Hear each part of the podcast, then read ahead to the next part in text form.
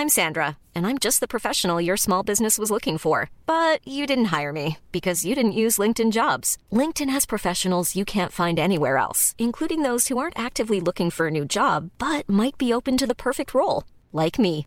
In a given month, over 70% of LinkedIn users don't visit other leading job sites. So if you're not looking on LinkedIn, you'll miss out on great candidates like Sandra. Start hiring professionals like a professional. Post your free job on linkedin.com/people today.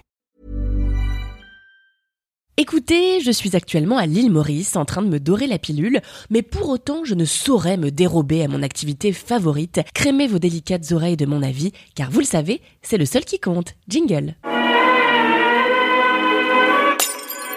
Si notre époque est si belle, c'est parce qu'avec la multiplicité des plateformes de streaming, couplée à notre toujours hégémonique cinéma bien sûr, les propositions audiovisuelles sont permanentes et qu'après la pluie peut donc facilement arriver le beau temps. Ainsi, après Napoléon la semaine dernière, donc, j'ai découvert il y a quelques jours un objet lumineux comme on en fait peu, un oiseau rare, tapis dans les brumes islandaises, dans un hiver qui se déploie à la faveur du crime. Évidemment, il s'agit de la toute nouvelle série de Britt Marling et de Zal Batmangli, j'espère que je n'écorche pas son nom de famille, le brillant duo derrière la non moins brillante série The OA, qui s'est éteinte après seulement deux saisons, causant chagrin et révolte dans le cœur des fans, moi la première. Cette année, le binôme renoue avec ses amours de toujours en proposant un thriller viscéral sur fond de nouvelles technologies qui délivre une esthétique ultra léchée sans jamais oublier de soigner son fond. Je me demande parfois s'il aurait été préférable de ne pas y aller. Quand j'y pense, je vois ça comme un lancer à pile ou face. Votre vie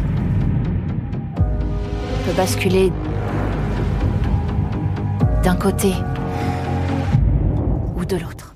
A Murder at the End of the World, de son titre original, raconte l'histoire de Darby, une jeune écrivaine et hackeuse, qui a résolu un meurtre sordide quelques années plus tôt et en a tiré un bouquin qui attise la curiosité du tout un chacun. Un soir, Darby reçoit une invitation à prendre un jet privé, comme ça, sans plus attendre, pour rejoindre un lieu secret où l'attend Andy Ranson, un magnat de la tech milliardaire dont elle ne connaît ni le dessin, ni même le lieu de vie. D'autres personnalités influentes du monde de la tech, de la science et du cinéma, eux-mêmes notamment, ont également reçu l'invitation. Lorsqu'ils arrivent tous en Islande, ils sont escortés dans un lieu ultra secret et ultra privé, au milieu de la neige et du brouillard, où ils vont pouvoir réfléchir ensemble au futur de la planète. Voilà, petit enjeu comme ça. Mais le premier soir, l'un des invités est retrouvé mort. Darby le sent, elle en est même certaine, il s'agit d'un meurtre. Mais évidemment, personne ne la croit, sinon c'est pas marrant, sinon il n'y a pas de série, tout ça. Elle doit donc de nouveau endosser son rôle de détective amatrice pour prouver que le jeune homme a bien été assassiné.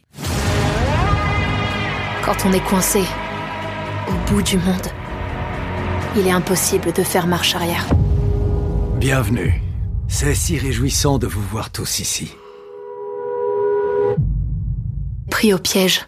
Alors oui, l'île mystérieuse perdue sous la neige, l'invitation à se rendre dans une demeure ultra privée, le meurtre à l'arrivée, on a déjà vu ce scénario, et plus d'une fois d'ailleurs. Car Un meurtre au bout du monde est un whodunit en bonne et due forme, ce fameux style littéraire et cinématographique dans lequel il s'agit pour un ou plusieurs personnages de trouver le meurtrier d'un crime sordide, et souvent le truc c'est que le meurtrier est l'un d'entre eux. Récemment, on pourrait citer À couteau tiré comme euh, exemple, mais Ils étaient 10 de Agatha Christie est sans doute le plus connu des whodunits et a raison. D'ailleurs, Un meurtre au bout du monde emprunte ses airs à ce classique de la littérature britannique, à ceci près que la série de Britt Marling mise son originalité sur l'analyse de son époque via les technologies actuelles.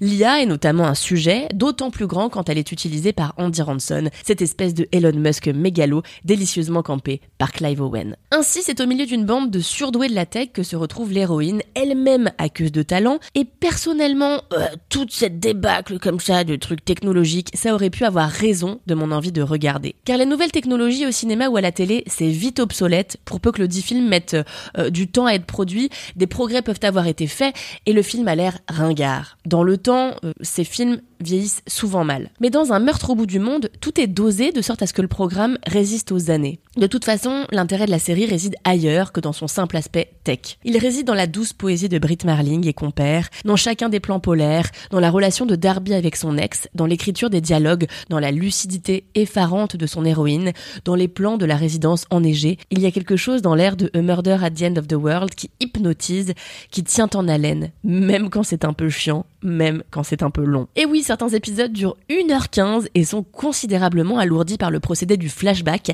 qui prend une place trop importante dans le déroulé de l'intrigue. C'est le point noir de la série, car il en faut un quand même. Ça et la BO, habité de grands titres pop-rock et psyché qu'on a déjà entendus dans à peu près tous les films et à peu près toutes les séries possibles et imaginables. En dehors de ces petits et légers loupés, je vous conseille vraiment cette sorte de Cluedo dans la brume, portée par Emma Corrin, qui tient sans doute ici son rôle le plus singulier. Nul doute d'après moi que les discrets créateurs de The OA ont réussi leur retour grâce à ces 7 épisodes dont j'aurais bien soupé encore longtemps. Allez, si vous avez aimé cet épisode, n'hésitez pas à laisser 5 étoiles sur Apple Podcast, à vous abonner et puis aussi à m'envoyer des petits DM, ça fait toujours plaisir. Et en attendant la semaine prochaine, moi je vous dis adieu.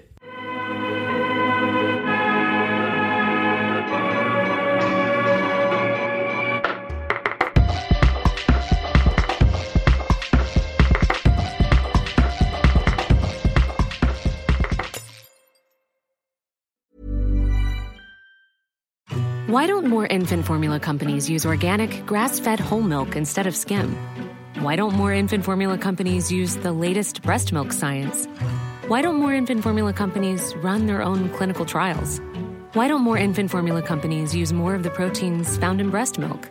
Why don't more infant formula companies have their own factories instead of outsourcing their manufacturing? We wondered the same thing. So we made ByHeart, a better formula for formula. Learn more at byheart.com.